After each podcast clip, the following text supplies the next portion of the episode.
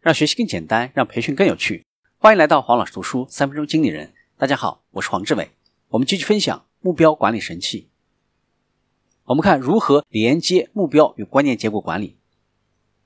如何阐明员工对公司整体战略的影响呢？最好的方法就是在组织内自上而下的连接目标与关键结果，就是在公司内创建一组目标与关键结果的集合。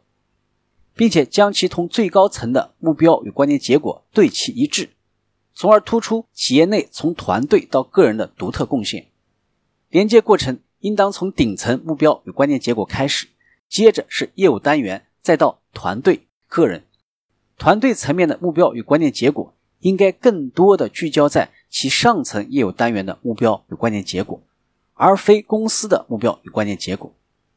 将所有团队或者团队代表聚集在一起，去连接目标与关键结果。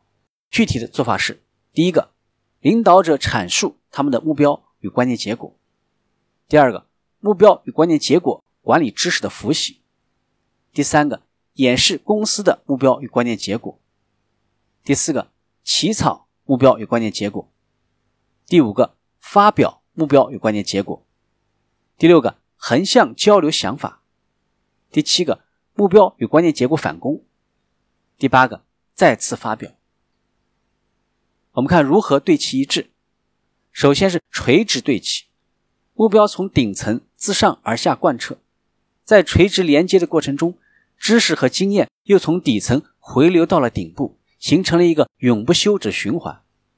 水平对齐，部门间进行详细的沟通交流，找出实质性的依赖关系。然后确保双方都创建相关的目标与关键结果，以反映这种依赖关系。